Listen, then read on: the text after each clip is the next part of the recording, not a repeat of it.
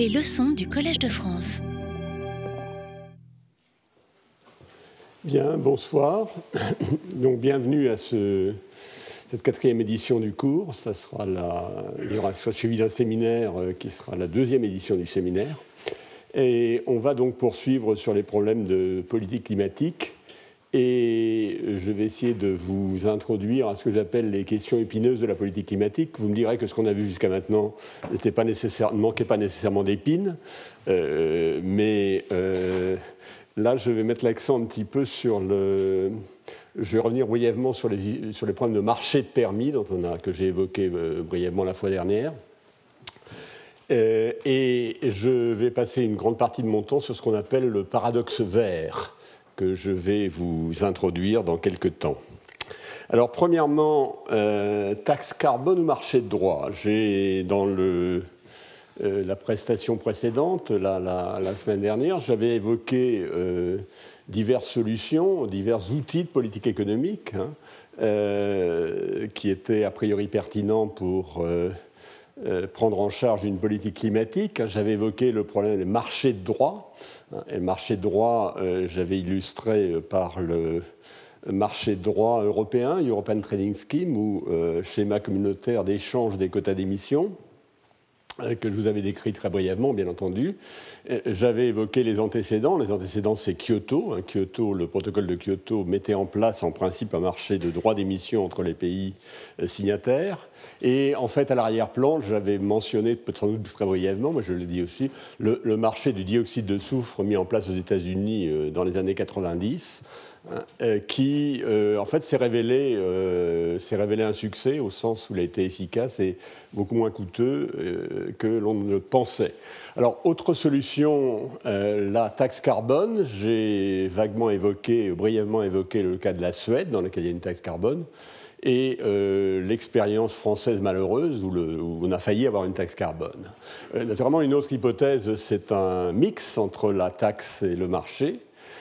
Et alors, quelle est la différence entre ces solutions? C'est le point sur lequel je voudrais revenir brièvement. Alors, je vais d'abord vous donner le point de vue des économistes, pour lequel j'ai une certaine sympathie, euh, qui pensent que taxe et prix sur un marché et marché sont des solutions comment je dirais, euh, fondamentalement équivalentes, essentiellement équivalentes, équivalentes au premier ordre près en tout cas. Et je devrais ajouter d'ailleurs dans la, euh, pour que ce, duo devienne un, trio, les subventions. Hein. Euh, alors, en quel sens c'est équivalent? Au sens où, à valeur, si par exemple je prends prends la, solution taxe carbone que je mets en regard de la solution marché droit, eh bien, si le prix émergent sur le, prix du permis émergent sur le marché et le prix de la, taxe, la valeur de la taxe carbone sont identiques, hein, par exemple, si dans les deux cas c'est 30 euros par tonne de CO2, ce qui fait à peu près 100 euros par tonne de carbone, hein, si vous vous souvenez les, équivalences qu'on avait indiquées au premier, le premier jour, eh euh, à valeur égale de ces, indicateurs, un taxe ou prix du permis, eh bien, ça a des effets sur les prix finaux du bien qui sont pour l'essentiel identiques. Ça, c'est la première affirmation. Et deuxièmement, ça, ça, conduit à la même performance environnementale. Euh, et par ailleurs, j'ajouterais que euh, ça donne des possibilités d'exemption comparables. Euh, avec sous des formules relativement différentes. une exemption à la taxe carbone, ce n'est pas comme une exemption sur, le, sur un marché de permis qui se traduit par des quotas gratuits. Euh, dans l'autre cas, c'est vraiment une exemption sans strict. Donc ça donne des possibilités d'exemption comparables. Euh, malgré tout, la, euh, et, j'avais brièvement indiqué les, mécanismes. Hein. Les mécanismes, c'est que les, prix, euh, les économistes croient que les prix sont déterminés par les coûts marginaux, hein, et ils croient que l'incitation à une bonne performance environnementale est déterminée par le coût de l'absence de cette performance, hein, qui, est mesurée par la, la taxe carbone ou la valeur du prix du permis. Alors en fait, ça c'est la première approximation. En deuxième approximation, euh, les économistes, et je vais vous montrer, euh, euh, font dépendre le choix entre ces deux formules qui sont relativement équivalentes hein, de deux dimensions. La première, l'incertitude sur les coûts. L'incertitude sur les coûts de la dépollution, puisque nous sommes dans un phénomène où il y a une pollution au sens large, hein, que l'on cherche à limiter. Et deuxièmement, les caractéristiques des bénéfices de la dépollution. Et donc on va regarder juste le, modèle, simplement le, cas de référence qui est donné dans les cours euh, d'économie publique euh, standard, hein, dans lequel les coûts de dépollution vont être incertains, et par contre les bénéfices des politiques environnementaux vont être connus. Je vais vous montrer que la politique de prix, c'est-à-dire la taxe, ce qu'on appelle la politique de prix par opposition au marché qui est une politique de quantité, hein, est supérieure à la politique de quantité si le bénéfice marginal des politiques est assez plat, et que par contre, euh, si euh, le bénéfice marginal est assez pentu, c'est-à-dire s'il y a des effets de seuil, la politique de quantité est préférable. Alors, l'illustre ce diagramme, hein, sur lequel je ne vais pas m'étendre. Hein, l'idée, euh, l'intuition qui est derrière est extrêmement simple. Maintenant, si on veut trouver les, formules exactes de la perte sociale dans chacun des cas, c'est pas. Donc, vous avez un diagramme dans lequel il y a alors, si j'y arrive, voilà. Hein, vous avez en abscisse donc les quantités. Ça, c'est les quantités euh, de dépollution. C'est la quantité, c'est l'effort euh, de la politique, euh, c'est l'effort de dépollution, hein, c'est la quantité de biens dépollués. Et en abscisse, et en ordonnée, par contre, vous avez des coûts, soit les, coûts marginaux de dépollution, soit des bénéfices marginaux de dépollution. Alors, euh, coût marginal, voilà, ça par exemple, c'est une courbe de coût marginal. Hein. Elle correspond à des coûts marginaux de dépollution élevés. Hein. Vous voyez, le coût marginal croît avec la quantité que je veux euh, faire disparaître. Hein. Euh, ça, c'est une courbe de coût marginal assez standard. Et maintenant, vous avez ici une courbe de bénéfice marginal. La courbe de bénéfice marginal vous dit que, eh bien, plus vous dépolluez, moins il est intéressant d'ajouter une unité de dépollution supplémentaire, ce qui est relativement, euh, ce qui n'est pas toujours vrai, mais qui, est souvent, qui est assez raisonnable comme hypothèse. Donc là, vous avez un bénéfice marginal qui est assez plat, c'est-à-dire quelle que soit la quantité de dépollution, la valeur que j'attache à euh, l'amélioration du système est à peu près identique. Et là, par contre, vous avez un bénéfice marginal assez pentu. C'est-à-dire que dans cette zone-là, bien, le bénéfice marginal est très élevé si je suis par ici, hein, si je suis dans cette zone de dépollution, et il devient très faible si je suis dans cette zone de dépollution. Ça correspond à l'idée, là, cette pente, cette courbe très pentue correspond à l'idée qu'il y a une sorte d'effet seuil. Au-delà d'un certain seuil, la pollution n'est pas très gênante, et en dessous d'un certain seuil, elle devient très gênante. Alors, je vais vous montrer que si on est dans. Alors, qu'est-ce qu'il faut faire? Qu'est-ce que c'est qu'une politique de taxe contre une politique de quantité Une politique de taxe, euh, il faut mettre la taxe en place avant qu'on sache si les coûts des pollutions sont élevés ou pas élevés. La première chose. Donc, ce qu'on va mettre, c'est une taxe. Et à quel niveau on va la mettre? On va la mettre au niveau qui correspond à euh, cette droite bleue horizontale, hein, correspond ici, c'est-à-dire qui est entre le niveau qui serait optimal si les coûts étaient euh, élevés et le niveau qui serait optimal si les coûts étaient bas. Il faut que je peux simplement mettre une taxe. Donc je vais avoir quelque chose qui va être euh, une taxe qui va me dire si vous polluez, eh bien vous allez payer euh, quelque chose qui correspond au montant de la taxe. Alors qu'est-ce qui va se passer? Eh bien, si Vous voyez bien que si les coûts sont élevés, la taxe va conduire à euh, un niveau de dépollution qui est inférieur au niveau optimal. Le niveau optimal, ce serait ceci. C'est l'intersection de la courbe de bénéfice marginal avec la courbe de coût marginal. Donc ce serait ceci. Mais vous avez une petite erreur. Euh, et donc, par contre, si euh, le bénéfice marginal est très pentu comme ça, vous voyez bien que l'erreur que vous faites en mettant une taxe hein, est assez élevée, puisque vous avez ce niveau de dépollution avec la taxe, alors que le niveau souhaitable serait ce niveau-là. Hein. donc là, il y avait un tout petit écart, là, il y avait un tout petit écart, il y a un écart beaucoup plus grand hein, lorsque le bénéfice marginal a cette fonction-là. Euh, et euh, naturellement, la situation est symétrique. Dans le cas où les coûts sont faibles, on a, on a la même chance de choses. Donc vous voyez bien que la taxe ici fonctionne bien si j'ai des bénéfices marginaux assez plats. Euh, par contre, elle fonctionne assez mal si le bénéfice marginal est très pentu.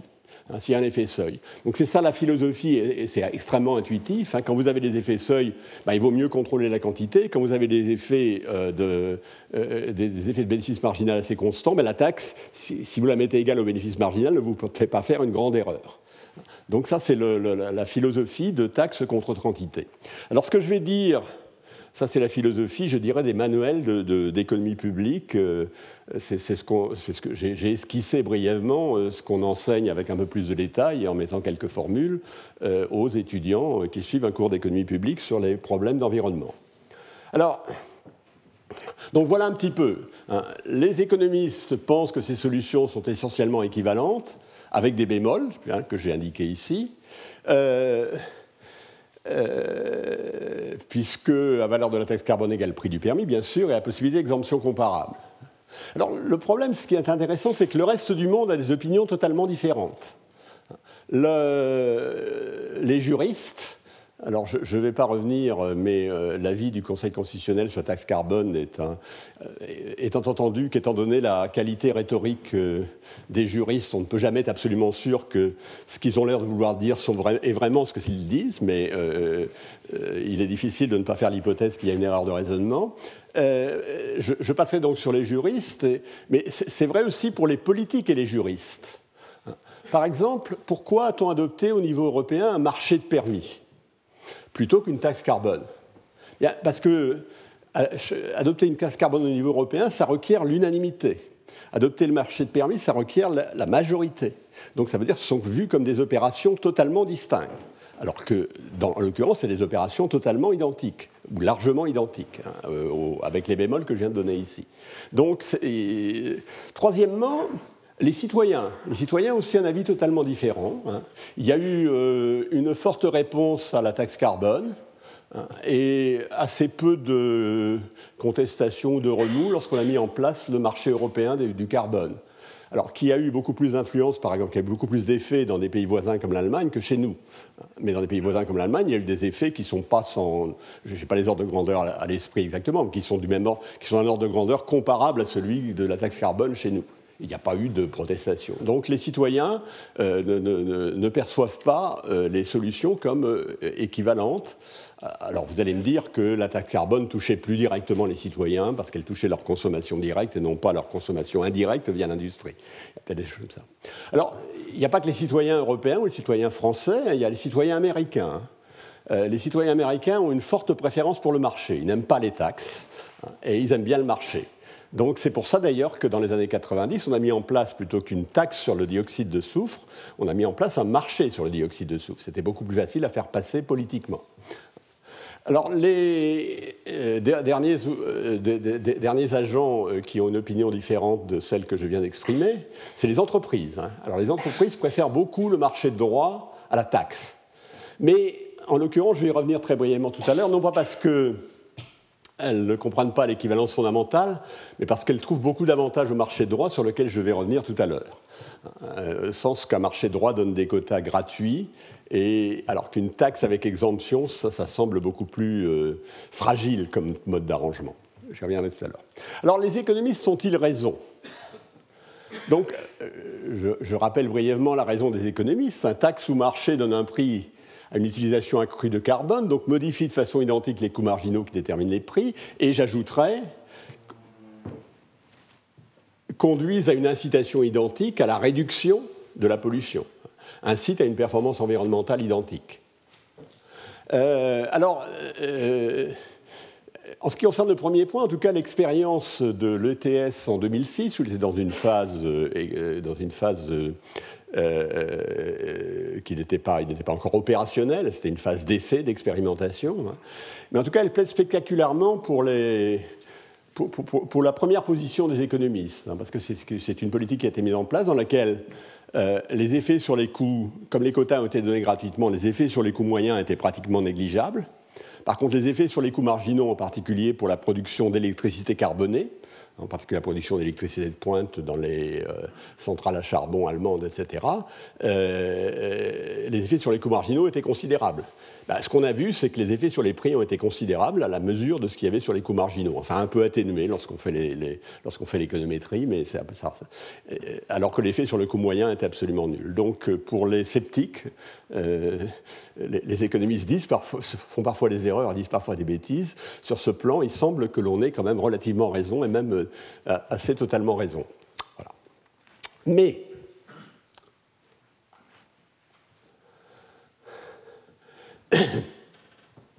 La logique traditionnelle du choix, hein, qui renvoie à l'incertitude sur les coûts et les caractéristiques des bénéfices, est, partiellement inopérante quand on va réfléchir sur le problème climatique. Pour toute une série de raisons, en particulier pour ce que je vais appeler le paradoxe vert, sur lequel je vais revenir longuement. Hein. Mais il y a des raisons tout à fait claires. La premièrement, c'est que euh, la question, dans le cas de climatique, il y a vraiment une dimension euh, temporelle tout à fait, euh, tout, à fait importante. Hein. on met en place une politique pour, le, pour un siècle, voire peut-être pour deux siècles, ou si on la met en place naturellement. Hein. Et euh, il y a des points, euh, évidemment, l'analyse dynamique, moi ce que j'ai proposé c'est une analyse statique, hein, il y a tout un certain nombre de points aveugles de l'analyse dynamique, hein, en particulier des questions, euh, le marché donne plus de flexibilité que la taxe, hein, si on s'est trompé sur le marché, on le voit tout, si on s'est trompé sur la taxe, c'est un, peu, plus difficile de la changer constamment. En principe, la taxe est plus prévisible, mais ce n'est pas du tout certain. Euh, troisièmement, euh, bah, comment fonctionne le marché hein. Si les marchés sont efficients au sens de la théorie, euh, dans la dimension temporelle, il faudrait mieux prendre des marchés. S'ils ne le sont pas, c'est quand même beaucoup moins sûr. Il est quand même beaucoup moins sûr qu'ils soient efficients au sens de la théorie. Alors, si vous voulez une discussion de, ces, dimensions, vous le trouverez, parce que je vais quand même faire un petit peu de publicité pour l'ouvrage que j'ai écrit avec Nicolas Stern qui s'appelle Deux économistes face aux enjeux climatiques, dont je vous recommande la lecture. Vous aurez en particulier une discussion sur ces trois dimensions, que je vais laisser tomber ici, hein, parce que les autres dimensions sur lesquelles je vais mettre l'accent, c'est les problèmes de coordination internationale. Je fais l'impasse tout de suite. Et puis, je dirais last but not least, hein, l'interaction avec les marchés de combustibles fossiles, qui est le sujet de ce que je vais appeler le paradoxe vert. Alors, juste avant, pour le plaisir, hein, je vais essayer de vous expliquer pourquoi les, entreprises ont des préférences pour les marchés de droit. Euh, ah, naturellement, dès lors que les quotas qui leur sont donnés, comme c'est le cas sur le marché européen, sont gratuits ou quasi gratuits. Une partie pourrait devenir payant à l'avenir, mais ce n'est pas toujours pas le cas. Alors, je vais prendre le cas euh, Je vais essayer de donner simplement l'idée. Imaginez que vous soyez dans, dans, un monde dans lequel euh, il y ait beaucoup d'entreprises et qu'elles aient accès à une technologie à coût marginal donné, un fixe. Le même pour toutes les entreprises, il y a libre entrée, c'est vraiment l'exemple de concurrence parfaite. Hein. Elle est même plus que parfaite d'une certaine manière. Alors dans ce monde, quel est égal au prix? Ben, Il est égal au coût marginal. Maintenant, si vous mettez une taxe, si le produit, mis sur le marché est polluant, vous allez taxer la pollution. Donc vous allez mettre une taxe sur le produit correspondant à son contenu en pollution. Donc vous allez avoir que le prix va être égal à coût marginal plus la taxe. Ça, c'est l'effet de concurrence parfaite. Les entreprises sont en concurrence. Euh, le prix va être égal au coût marginal plus la taxe. Euh, argument euh, standard, mais en l'occurrence évident. Alors, si vous avez des, quotas payants, bah, ça va être sans effet sur le profit. Avant, vous aviez un profit nul, puisque vous aviez un prix égal au coût marginal, donc votre profit était nul. Vous avez des quotas payants, c'est un input de plus. Vous avez toujours un profit nul, vous avez toujours le prix égal au coût marginal, qui est simplement un coût marginal plus élevé. Par contre, si on vous donne des quotas gratuits, eh bien, toute la valeur T multipliée par le nombre de quotas que vous avez, hein, bah, c'est un profit. Vous avez un profit pur, alors que vous n'en aviez pas du tout avant, puisqu'on vous, on vous, euh, compense, euh, on, vous redonne une partie de votre coût marginal. C'est exactement comme si on vous payait une partie du coût que vous avez à payer. Donc, euh, vous préférez évidemment des quotas gratuits. Pas... Alors, naturellement, ça ne marche pas tout le temps. Si vous êtes une seule entreprise, vous avez un monopole, euh, vous êtes en situation de monopole, et on vous met une taxe sur votre produit polluant. Naturellement, vous allez, compte tenu de cette taxe, ça, correspond à une baisse de la demande, hein, si l'on veut, euh, et donc vous allez réduire votre production. Euh, le fait qu'on vous donne des quotas gratuits ne va pas compenser votre perte de profit. Parce que euh, vous allez, euh, votre perte de profit, elle vient non seulement du fait que vous payez plus cher votre input, d'une certaine manière, puisque dans l'input, il y a le, il y a, le, euh, le permis que vous avez à y mettre, hein, mais, mais également que vous êtes obligé de réduire votre marché.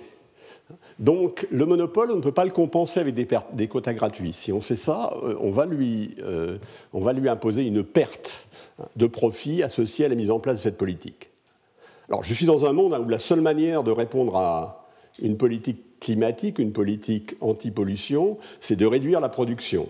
C'était dans le cas de monopole, c'était ça, c'était ça dans le cas concurrentiel. Il y a pas Si j'ajoute d'autres manières de réduire, ça va simplement renforcer le raisonnement, mais pas le changer. Alors, quelle est la réponse? Je vous le donne juste pour le, pour le plaisir. Hein. Vous mettez un oligopole dans lequel vous avez trois entreprises et elles sont confrontées à un marché où l'élasticité de la demande est 2. C'est un cas d'école, un monopole à la Cournot. Euh, euh, monopole à la Cournot, c'est c'est 1838, euh, non, je crois. Euh, il y a trois entreprises, c'est de la demande deux. Vous leur mettez une taxe carbone, elles produisent un produit carboné, vous leur mettez une taxe carbone, et euh, donc qu'est-ce qu'elles va faire? Ben, Elles vont réduire leur production, elles vont réduire leur production dans la proportion qui est donnée par le nouvel équilibre de monopole qu'on en sent. Et la question est combien vous devriez leur, de, combien vous devriez leur donner de quotas gratuits Maintenant, ça va avoir un effet sur leurs profits. Leurs profits vont baisser si on leur fait payer les quotas, ça c'est clair. Combien faudrait-il leur donner de quotas gratuits pour qu'elles soient indifférentes, hein, pour que leur profit soit le même que, le profit avant intervention hein? Bah, J'ai fait, faire des petits calculs euh, euh, euh, qui, suggèrent que si pour une réduction, enfin qui, dans le cadre du modèle disent exactement ça, hein, si vous voulez réduire de 20% les émissions, et si vous voulez compenser l'entreprise pour cette réduction, vous devriez donner 23% de quotas gratuits c'est-à-dire une quantité relativement faible, hein. c'est loin de 100% euh, aujourd'hui. Donc si vous vous demandez pourquoi les entreprises préfèrent le marché, euh, vous avez un élément de réponse ici. Deuxième élément de réponse, c'est que les, les, entreprises ont de très bons lobbyistes à Bruxelles. Voilà. Euh, j'en viens maintenant à ce que j'ai appelé le paradoxe vert. Hein. Alors, das Grune Paradoxon, j'aurais dû mettre euh, des, des, trémas sur le U, mais je n'ai pas réussi. Hein, ou The Green Paradox, si vous préférez l'anglais. Alors j'ai mis en allemand parce que ça a été proposé, c'est une idée qui a été euh, euh, en quelque sorte lancée par un économiste allemand qui s'appelle Hans-Werner Sinn. Alors quelle est la logique du... Évidemment, et, derrière cette, discussion, il y a ma discussion sur la politique de prix versus contre-politique de quantité, un taxe que contre-politique.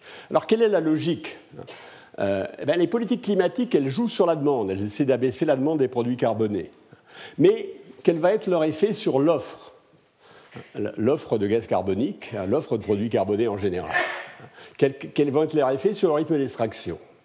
Alors l'argumentaire que je vous donne là, qui est tiré de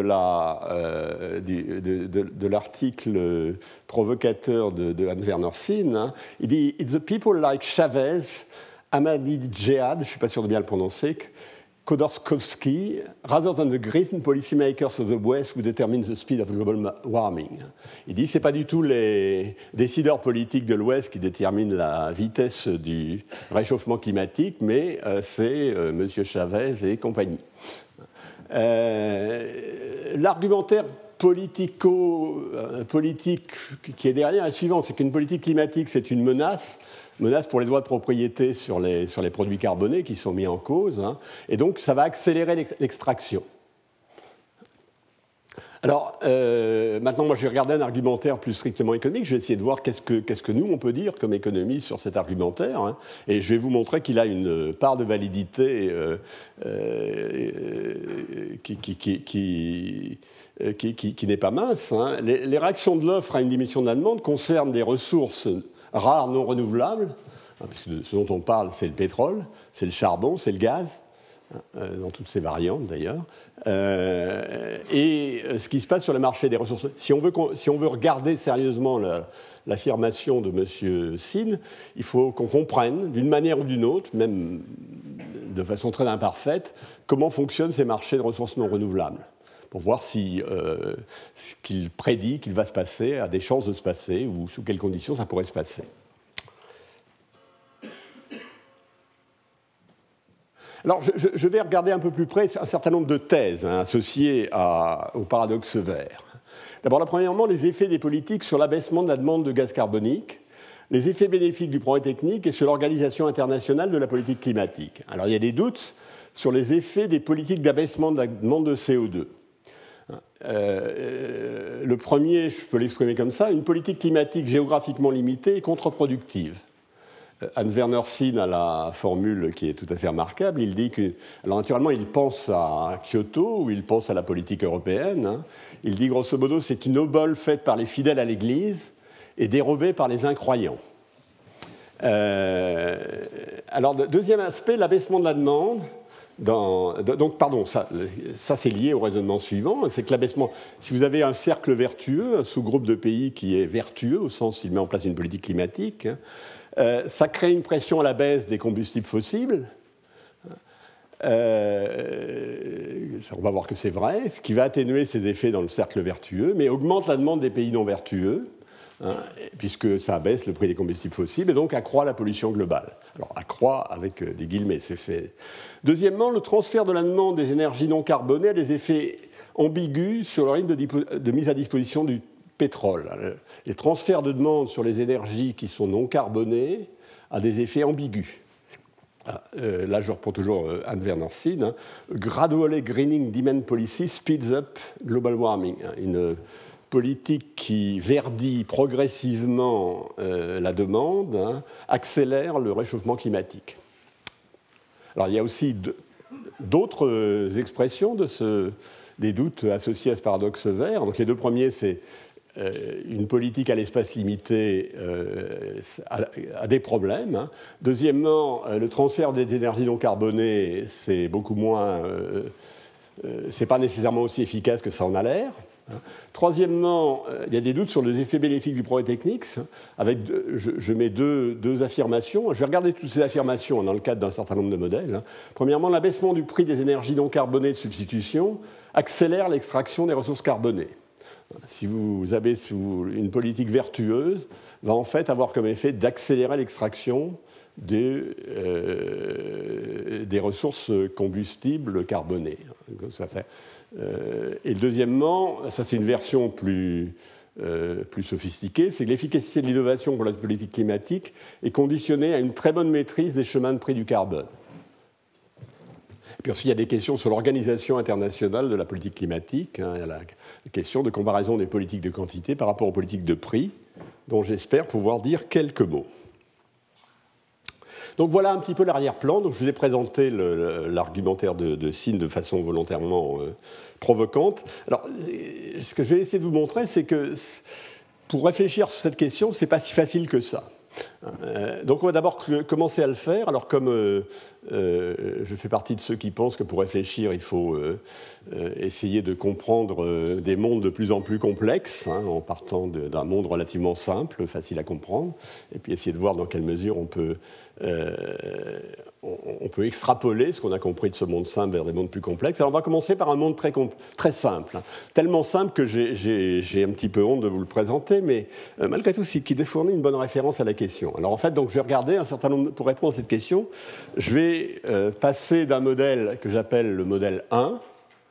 Alors dans ce modèle 1, il y aura une ressource rare non renouvelable qui sera carbonée, qui aura un coût d'extraction nul, et ce sera un modèle statique, il n'y aura pas de temps. Le temps, tout va se passer aujourd'hui. Donc c'est assez, assez, simple. Alors il a un gros avantage, c'est qu'on comprend très bien ce qui se passe. Le deuxième modèle, euh, c'est le modèle de Hoteling 1931. Il est très connu chez les économistes. Euh, on a une ressource rare non renouvelable. Alors je l'appellerai généralement le pétrole. Euh, elle a un coût d'extraction nul, ça c'est pas non plus extrêmement réaliste. Si elle avait un coût d'extraction constant, ça ne changerait pas grand-chose, mais si elle avait des coûts d'extraction croissants, comme je le verrai, ça pourrait changer un certain nombre de choses. Hein. Ensuite, il y a, une technologie d'arrêt, hein. j'emploie l'anglicisme, une backstop technologie, hein, qui euh, empêche le prix du pétrole de dépasser un certain niveau. C'est-à-dire dès qu'il dépasserait un certain niveau, il y a une technologie de substitution qui permet de s'en passer. Donc il y a une menace, euh, si je parlais de menace tout à l'heure pour les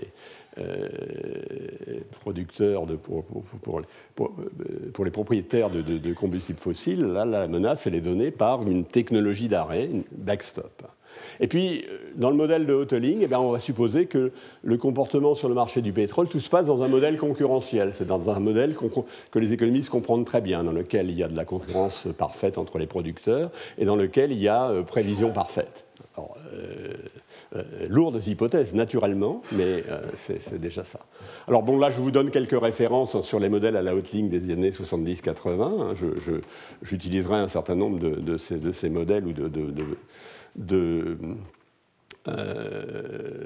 d'aperçus de ces modèles ou d'aperçu des conclusions que donnent ces modèles. Puis je, signale aussi une littérature plus récente, hein, que, que, je mentionnerai d'ailleurs, je mettrai quelques références plus précises dans le, dans les transparents que je mettrai sur le film. Alors ensuite, je vais compliquer parce que Hotling, c'est quand même trop simple. Vous allez voir que c'est quand même pas si simple que ça. Il y a plein de choses qui ne sont pas très faciles à comprendre.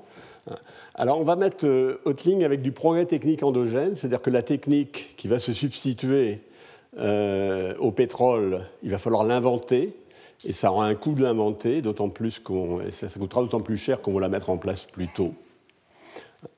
Euh, je vais mettre aussi des coûts d'extraction croissants pour la ressource et puis euh, je vais continuer, ou plutôt je ne vais pas continuer, hein. je pourrais continuer en disant je vais avoir une vision un peu plus réaliste du marché du pétrole. Hein. Je vais mettre de l'OPEP dans chez, les producteurs de pétrole, c'est-à-dire de, euh, la concurrence oligopolistique. Euh, et je vais mettre dans le modèle plusieurs ressources carbonées, mais je n'irai pas très loin dans cette direction, faute de temps. Mais je, je, tirerai quand même quelques conclusions de ceci. Alors le premier, premier modèle, euh, euh, donc j'ai une ressource rare non renouvelable. Elle est disponible en quantité Q0. C'est une ressource carbonée. Elle a un coût d'extraction nul.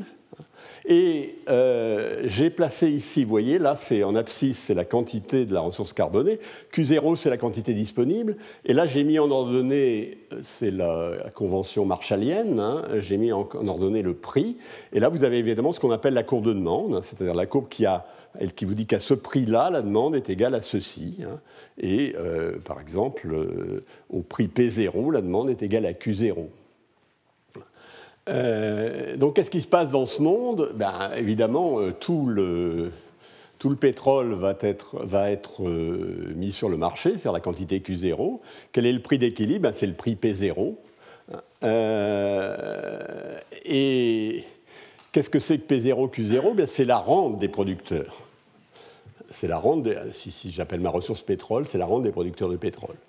maintenant, qu'est-ce que va faire une baisse de la demande. Alors la baisse de la demande, donc je, vais passer de cette courbe de demande noire à la courbe de demande rouge qui est ici. Vous voyez que la demande a baissé, à prix donné, la quantité de pétrole demandée est plus faible. Et euh, alors d'où vient cette baisse de la demande? Alors elle peut venir d'une taxe carbone. Ça peut être une taxe carbone universelle, ça peut être une taxe carbone limitée géographiquement. Elle peut être due à l'innovation qui fait apparaître des substituts aux produits carbonés. Donc il y a toutes les raisons que j'ai évoquées tout à l'heure. Hein. Et alors, qu'est-ce qu'elle fait dans, ce monde très simple hein? Qu'est-ce que va faire euh, cette baisse de la demande Elle ne va pas changer la quantité extraite. Hein. Les producteurs mettent toujours sur le marché la quantité Q0, ça c'est l'hypothèse concurrentielle. Et à quel prix ils vont le mettre? Eh À P0 moins T, qui est simplement l'intersection de la courbe de demande, la nouvelle courbe de demande, avec le, euh, avec la, courbe d'offre qui est très simple ici. Hein. Donc qu'est-ce que, ça, qu'est-ce que fait la, ici, qu'est-ce que fait la politique d'abaissement de la demande? Elle fait une seule chose. Euh, elle, euh, elle n'a pas d'effet. Hein. par exemple, ce que j'ai appelé 1A et 2A tout à l'heure est vrai à la limite. Hein, le fait que je disais que les politiques étaient contre-productives. En fait, elle n'a pas d'effet sur la mise sur l'extraction de la ressource, hein, mais elle conduit simplement à transférer la rente. La taxe, euh, c'est quelque chose qui permet de transférer la rente. C'est-à-dire que la rente des pays producteurs, elle a baissé. Hein, au lieu d'être le rectangle qui était là, elle est simplement le rectangle assuré. Elle a, en fait euh, elle a été divisée par deux avec, avec mon opération. Donc, seul effet, mais ce n'est pas négligeable, elle transfère la rente. Alors c'est un effet agréable pour les consommateurs, c'est un effet désagréable pour les producteurs.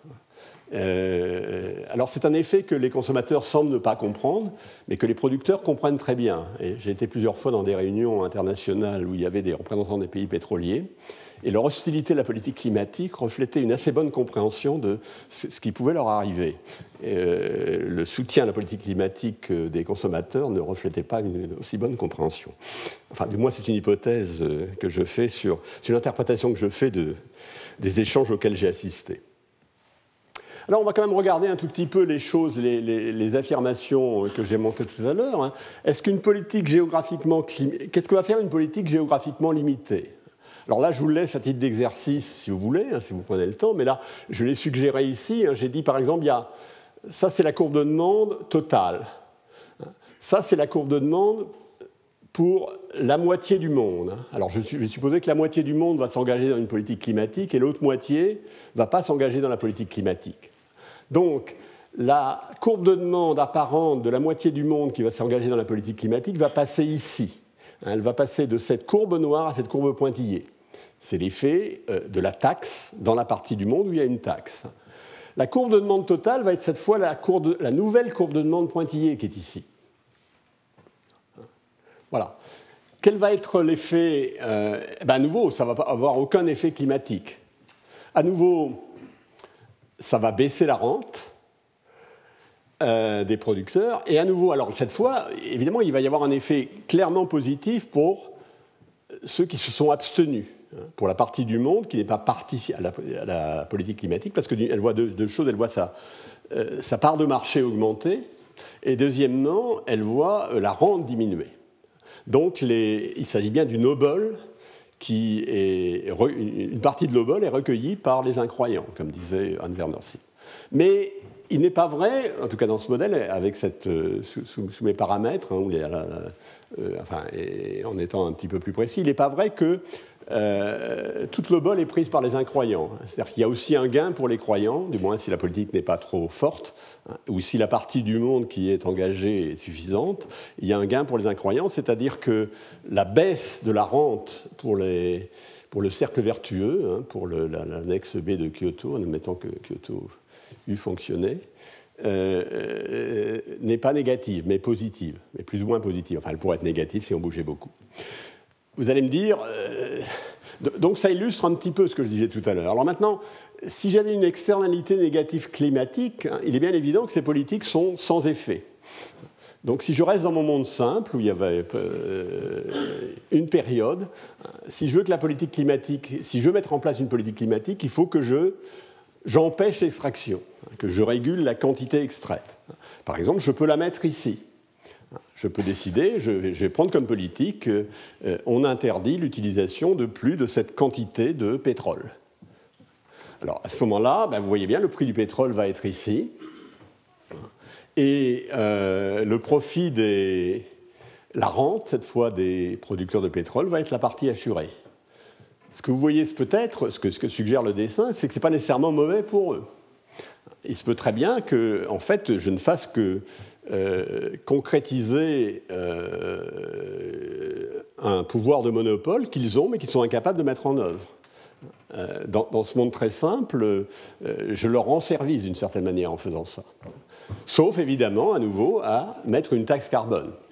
Parce que la taxe carbone va récupérer la rente. Alors, quels sont. Donc, ça, c'est l'arrière-plan de la discussion. je vais, je vais vous voyez bien que les sources de la difficulté, quand on se pose ce problème, hein, c'est les incertitudes sur la demande de produits carbonés, les effets de la fiscalité verte sur la croissance de la demande, les incertitudes sur la vitesse d'arrivée du progrès technique, les incertitudes sur la réaction de chaque filière carbonée, parce qu'il n'y a pas que le pétrole, il y a aussi le charbon, le gaz, etc., et des relations entre filières. Hein. Et donc, le problème était, et il y a du temps. Hein, le problème est donc beaucoup plus compliqué que ce que je vous ai dit dans le cas de ce modèle, où qui avait quand même l'avantage de permettre de comprendre ce qui se passait. Alors je vais regarder le modèle de Hoteling. Dans le modèle de Hoteling, il va y avoir une seule filière, ça va être le pétrole. La demande de pétrole va être exogène, ou plutôt la courbe de demande en fonction du prix va être exogène. Je vais dans quelque chose qui euh, ressemble à de l'équilibre partiel dans les catégories des économistes, hein, et je serai dans un monde sans croissance, hein, avec quelques euh, aspects euh, qui sont un peu irréalistes, du genre la consommation de pétrole va diminuer au cours du temps, etc. Mais je pourrais rajouter de la croissance, je pourrais, je pourrais étoffer le modèle pour qu'il ressemble à ce qui se passe dans, dans le monde réel. donc je vais mettre un fonctionnement du marché du pétrole très conventionnel, c'est-à-dire un coût d'extraction nul.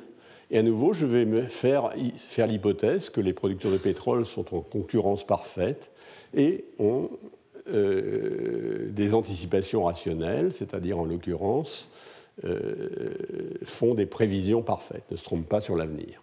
Alors je vais vous montrer que ça c'est un monde simple hein, où les questions euh, aux réponses que je viens, pardon, les, réponses aux questions que je viens de, que, je viens de mentionner, hein, dont je viens de faire la liste, sont, sont non pas simples.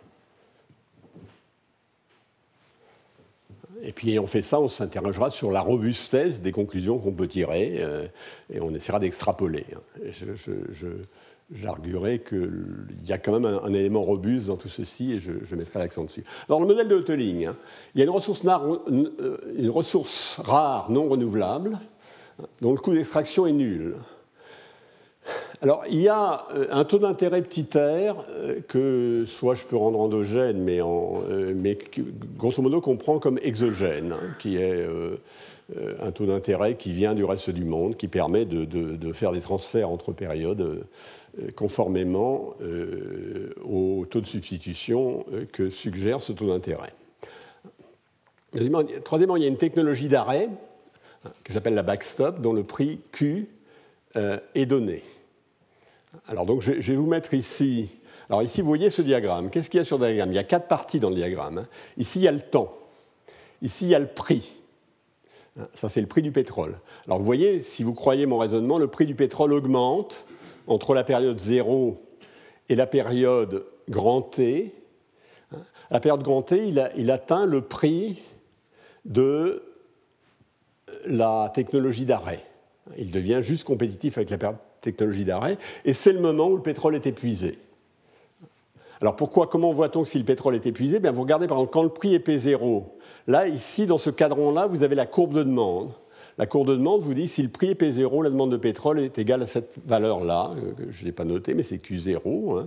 Valeur que je reporte le long de cet axe-là. Donc cet axe-là, c'est un axe de quantité. Donc au prix P0, la demande de pétrole est égale à cette valeur qui est ici, mesurée sur cet axe-là. Et puis quand le prix augmente, vous voyez dans ce monde le prix augmente, euh, eh la demande de pétrole va diminuer.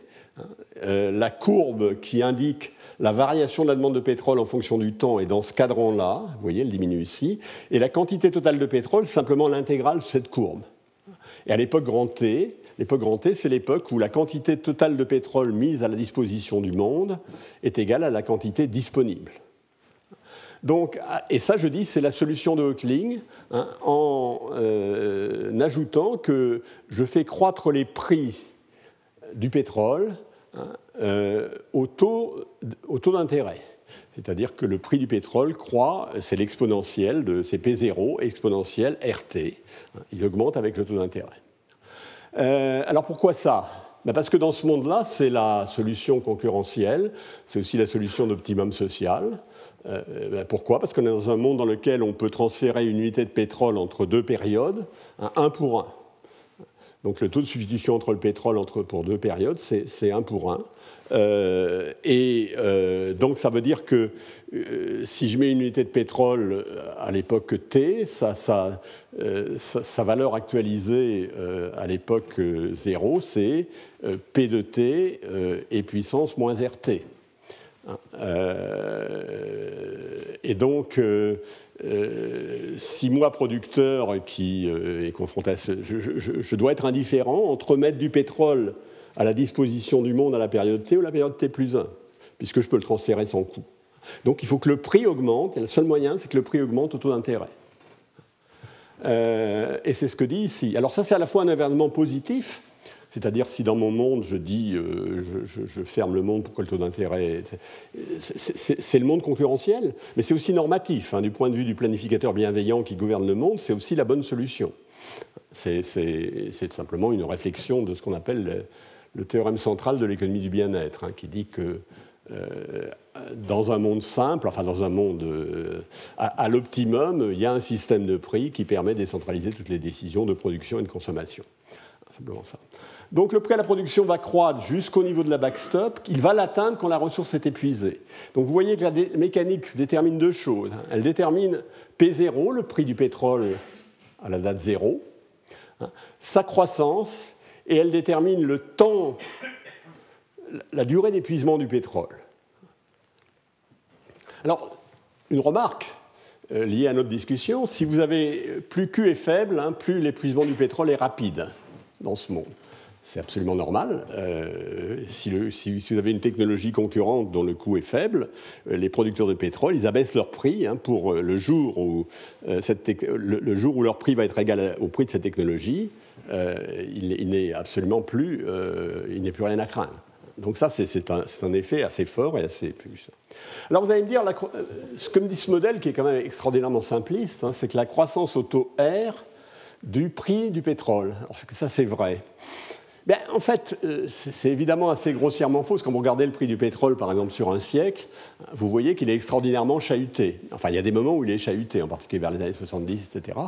Euh, je me suis livré euh, à un petit exercice avec l'aide de quelqu'un dans cette salle que je remercie. J'ai pris le pétrole entre 1910 et 2010. et j'ai regardé sur les, statistiques de la Standard Oil euh, quelle était la hausse en prix réel. Ils ont des statistiques en prix réel. Eh bien, là, sur 1910-2010, la hausse moyenne du prix du pétrole est de 1,7% par an, prix réel du pétrole. C'est pas trop mauvais pour mon modèle. Hein. Mon modèle dirait que c'est le taux d'intérêt sans risque. Le taux d'intérêt sans risque, il est entre 1 et 3% euh, On ne sait pas très bien où, ça dépend comment on le calcule. Euh, donc, c'est pas total. Euh, disons, je ne prétends pas que j'ai un modèle réaliste du prix du pétrole, mais il n'est pas aussi absurde qu'il pourrait en avoir l'air.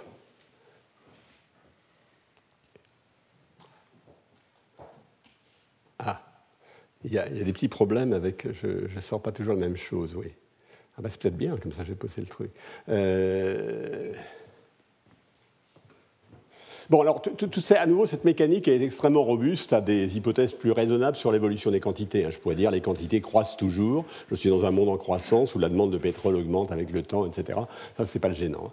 Alors, l'effet des taxes sur les émissions de pétrole dans ce monde-ci. Hein, ben, je vais malheureusement, le, diagramme n'est pas très convaincant, mais il est ici. Hein. Euh, si vous faites une taxe proportionnelle ad valorem, c'est-à-dire si vous dites je taxe le pétrole à 40%, 50%, 100% de sa valeur, 120%, etc. Vous faites une taxe à valorem, eh bien vous ne changez pas, euh, le, vous changez pas le, chemin des prix euh, que subit le consommateur, mais évidemment vous, vous, faites baisser le chemin des prix euh, qui est reçu par le producteur. Donc une taxe ad valorem bien conçue permet de transférer la rente, exactement comme dans le modèle standard. Hein. La taxe permet de transférer la rente. Euh, alors, on a d'autres résultats sur lesquels je ne vais rien dire. Alors, une taxe qui croît plus vite que R, par contre, cette fois, une taxe à valeur M croît plus vite que R, hein, accroît l'extraction, par contre. Ce n'est pas complètement euh, intuitif, donc je ne vais pas le dire. Hein. Une taxe spécifique, c'est-à-dire une taxe qui reste constante dans le temps, euh, ralentit l'extraction.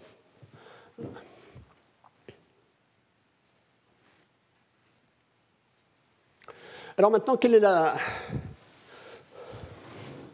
donc voilà le modèle de. Maintenant, si je veux répondre aux questions euh, que je me posais tout à l'heure, il faut quand même que j'essaie de voir quelle est la bonne politique.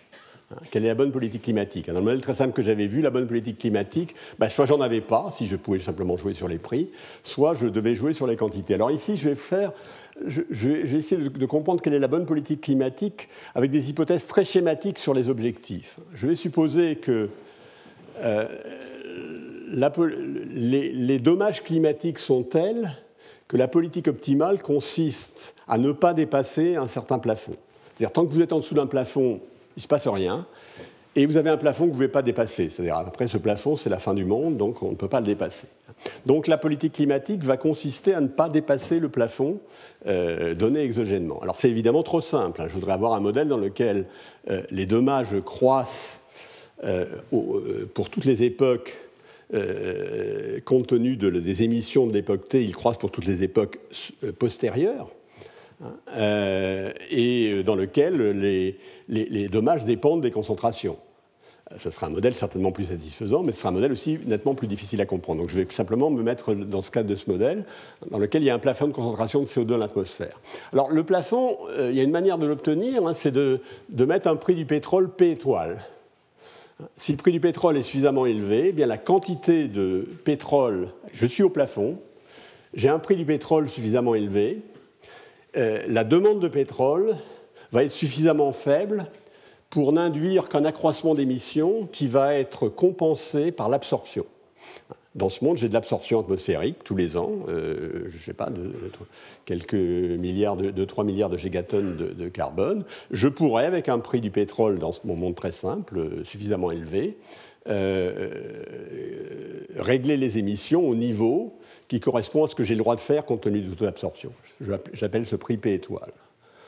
Et la concentration resterait évidemment au plafond. Donc si je mets le prix du pétrole à P étoile, la concentration va rester au plafond euh, une fois que j'aurai atteint. Hein. Et puis euh, on va épuiser le pétrole et, euh, ensuite on va. Alors en fait, donc je donne un niveau de politique, optimale. Enfin la politique optimale, c'est d'abord, d'abord, premièrement, on n'est pas tout de suite au plafond. Hein. On, va, on va y arriver peu à peu. Et là, voilà un exemple de, politique optimale. Hein, euh, alors, je ne vais pas vous, démontrer tout à fait pourquoi. Là, le, prix du pétrole, cette fois je parle du prix payé par le consommateur, hein, c'est-à-dire euh, il doit croître donc au taux, cette fois non pas petit r, le taux d'intérêt, mais petit r plus petit a. Pourquoi? Parce qu'il faut mieux être encouragé à faire une émission à l'époque T qu'à l'époque T plus 1, puisqu'entre l'époque T et l'époque T plus 1, vous, aurez 1% d'émissions euh, dont vous êtes responsable qui va partir. Hein. Donc le taux, de, substitution entre T et T plus 1, ce n'est pas, donné par le taux d'intérêt cette fois, mais par le taux d'intérêt plus le taux d'absorption. Donc ça doit croître à R plus 1 jusqu'à la période T2 1. Hein. Donc voilà, le prix du pétrole augmente ici jusqu'à la période T2 1, et à ce moment-là, le pétrole est épuisé.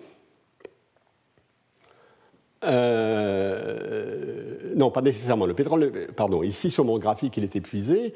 En fait, euh, à ce moment-là, euh, j'ai là, en fait, il est, ici, c'est une erreur de, mon graphique. Hein. En fait, le, le, pétrole va être épuisé qu'à l'époque T2, qui correspond ici à l'atteinte par le prix des producteurs du pétrole de la valeur Q de la technologie de substitution.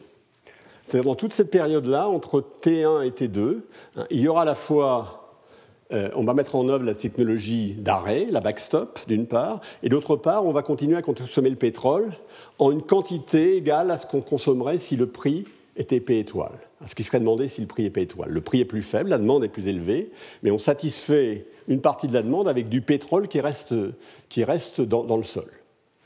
Ça, c'est la politique optimale.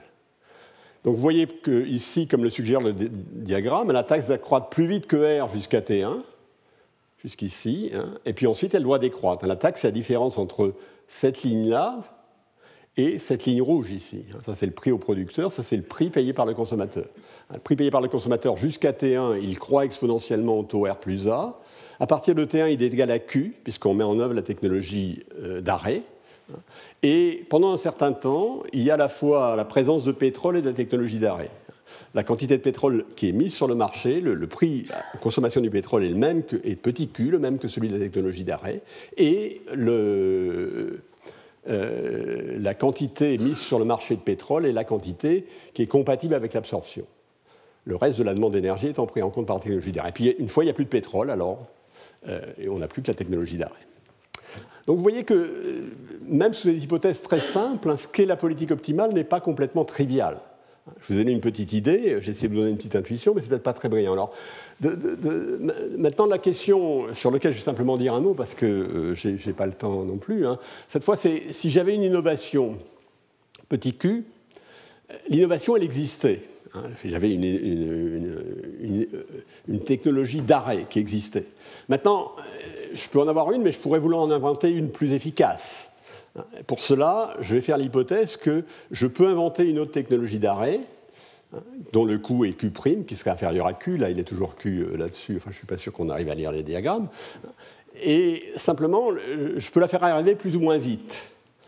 Je peux la faire arriver plus ou moins vite. Euh, si je veux la faire arriver très vite, ça me coûte très cher. Si je veux la faire arriver moyennement vite, ça me coûte moyennement cher. Qu'est-ce que je dois faire? Eh bien, la réponse, c'est que euh, si le plafond est atteint rapidement, c'est-à-dire si le plafond est atteint rapidement par rapport au temps qu'il faut pour l'arrivée d'extinction du pétrole, hein, en quelque sorte. Euh, alors, soit parce qu'il y a beaucoup de, soit parce qu'on est très proche du plafond, parce qu'il y a beaucoup de réserves. Hein. Donc, s'il y a beaucoup de réserves, le plafond est atteint rapidement. Euh, avec la politique optimale à nouveau, euh, rapidement par rapport au temps où il va rester du pétrole dans le sol. Mais à ce moment-là, il faut avancer la date d'innovation. Mais en fait, il y a des arguments pour et des arguments contre. Euh, sous les hypothèses assez raisonnables, il faut avancer la date d'innovation. Alors là, je reprenais l'ensemble des, Vous voyez donc, dans le modèle de Hoteling, bah, la, réponse aux questions que j'ai données tout à l'heure est toujours à peu près la même. Hein, une politique climatique géographiquement est contre-productive, non, c'est pas vrai. Euh, maintenant, elle donne des avantages aux, free riders, hein, à, ceux qui n'entrent pas dans la, dans la politique, hein, et euh, ces effets sont, beaucoup sont dépendants de la fiscalité la fiscalité sur le, la fiscalité, euh, sur, sur, le gaz carbonique. Et il y a toujours une obole pour les incroyants, mais la, question de la valeur de l'obole n'est pas très claire. Alors, Gradual et Greening Demand Policy Speed Up Global Warming, oui, c'est ce qu'on voit sur le modèle. Ce qu'on voit sur le modèle, mais pas si on, prend, si on maîtrise bien la fiscalité optimale.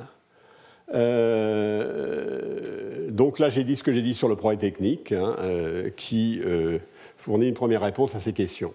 Alors évidemment, on voudrait compliquer le modèle au moins dans plusieurs directions. Hein, euh, mettre des coûts d'extraction croissants, parce que c'est quand même un des vrais dividendes de la politique climatique, c'est qu'elle permet de laisser dans le sol des ressources, des combustibles fossiles. Hein, c'est un, avantage du, pardon, du progrès technique, hein, des innovations techniques. Elles, mettent hors du marché un certain nombre de, de ressources fossiles, bien entendu. Et ça, c'est d'autant plus intéressant que la backstop est peu coûteuse. Hein. Euh, et il faudrait évidemment tenir compte du fait d'un phénomène qui est très important pour les phénomènes d'innovation, qui est en particulier ce qu'on appelle le, learning by doing. Hein. C'est en forgeant qu'on devient forgeron, qui, euh, si on en tient compte, euh, donne des arguments beaucoup plus forts pour des innovations rapides. on voudrait aussi naturellement qu'il y ait beaucoup de qu'on ait un modèle un peu moins simpliste, où il y ait plusieurs ressources non renouvelables. On ne fasse pas l'hypothèse que les gens prévoient parfaitement le futur. Dans un monde où il est très difficile de prévoir le futur, hein, je vous ai dit, là je mets ici, il y a, la prévision des politiques vertueuses est très difficile par l'échec, hein, euh, parce qu'elle est très difficile à comprendre par, euh, par ceux qui vont les mettre en œuvre, donc euh, certainement par ceux, qui la subissent. Euh, et je terminerai en disant, alors ça, j'ai pas le temps de développer, mais c'est quelque chose auquel je crois. Je crois que vraiment une des, euh, conclusions robustes de toutes ces analyses, hein, c'est que l'argumentaire pré-Kyoto ou post-Kyoto d'une partie des Américains qu'il fallait mieux une politique de prix harmonisée, de taxe carbone harmonisée dans le monde qu'une politique de quantité à la Kyoto est complètement faux. Elle est complètement faux parce que le contrôle de la taxe, c'est difficile, ça, c'est un premier point. Hein. Il n'implique pas du tout le contrôle du prix, euh, ou selon les mécanismes qu'on comprend mal. Hein.